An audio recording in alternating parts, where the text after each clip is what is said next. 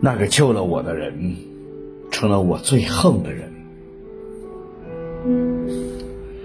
罗迪克是一个英国战俘，一次，他不幸被俘。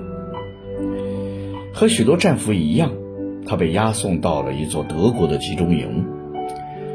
集中营里有近千名战俘，全部是英国战俘，他们被迫忍受着非人的待遇，天天像牲口似的从事着沉重的劳动。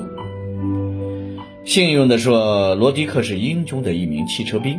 德国集中营的纳粹兵里缺少汽车兵，就在集中营的战俘中招募司机。当然，其实战俘里也有不少汽车兵，但却没人愿意为纳粹开车，因为开车的任务是专门运送每天被饿死或者被杀害的战友。但是，罗迪克对此却有着很高的热情，他表示自己很乐意干好这件事儿。罗迪克终于当了纳粹的司机，然后变得粗暴残忍。不仅对战俘们喝五吆六、拳打脚踢，甚至有的战俘明明还没死，他竟会扔上他们的车。显然，其他战俘们非常的憎恨他，并以各种方式警告罗迪克。罗迪克听后依然我行我素，战俘们恶狠狠地骂他“卖国贼”“走狗”。此时，纳粹却越来越喜欢罗迪克。罗迪克获得集中营的高度信任。一开始，罗迪克驾车出集中营的时候，纳粹兵一定会压车监视他的举动。后来，纳粹索性由他一个人出入。罗迪克的战友也在暗地里袭击他好几次，他险些被昔日的战友打死。在一次被疯狂的殴打之后，罗迪克永远失去了一只手，同时，也失去了利用的价值。再也无法继续开车，他像被破麻袋似的扔了，被纳粹抛弃了。没有了纳粹的保护，罗迪克陷入了战俘们无情的报复之中。一个雨天，他在孤独凄惨的境况下死在了集中营一个英式的墙角里。六十年过去了。罗迪克家乡的人们似乎早已不记得他了。罗迪克家族的族人好像刻意在回避着关于他的一切。罗迪克就这样被淹没在了岁月的尘埃里。然而，忽然有一天，英国一家发行量不小的报纸，在显著的位置上登载了一篇题为《救我的人是我最恨的人》的文章。集中营里有一个叫罗迪克的叛徒，甘愿为纳粹卖命。那天生病的我并没有死，他却强行把我扔上了卡车，对纳粹说准备把我给埋了。可是令我震惊的是，车到半路，罗迪克停了下来，扛着奄奄一息的我放到一棵大树的隐蔽处，并留下了几块黑面包和一壶水，急促地对我说：“如果你能活着，请来这里看这棵树。”然后，他就急匆匆的开车走了。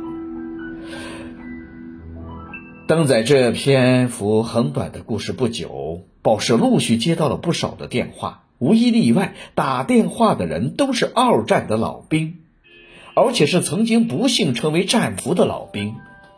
令人不可思议的是，无一例外。这十二位来电话的老兵来自同一座集中营，那座罗迪克所在的集中营。十二个老兵叙述的故事几乎都是登上报纸登载的那个故事的翻版。他们被罗迪克放在一棵大树下，然后因此而死里逃生。尤其令人注意的是，每当卢迪克驾车离开时，对每一个战友说的都是：“如果你活着，请来看这棵树。”编撰并推荐登载这篇稿子是一位从战争中走过来的老编辑。凭职业的嗅觉敏感的他判定，这棵被罗伯克反复提到的树一定大有内容。老编辑立即组织了十三位老兵，沿着当年死里逃生的路线去寻找那棵无法判定是否还存在的大树。当一行人来到了目的地，山谷依旧，大树依旧，一个老兵率先扑进大树的怀抱，气势汹汹。他在树洞里找到了早已锈着的铁盒子。当人们七手八脚地取出并打开盒子，一本破损的日记本和很多张泛黄发霉的照片，豁然呈现在大家的眼前。他们小心翼翼地翻开日记本，今天我又救了一位战友，这已经是第二十八个了。但愿他能活下去。今天又有二十位战友死去。昨天深夜，战友们又一次狠狠地打了我。可我一定要坚持下去，无论如何也不能说出真相，那样我还能救出更多的人。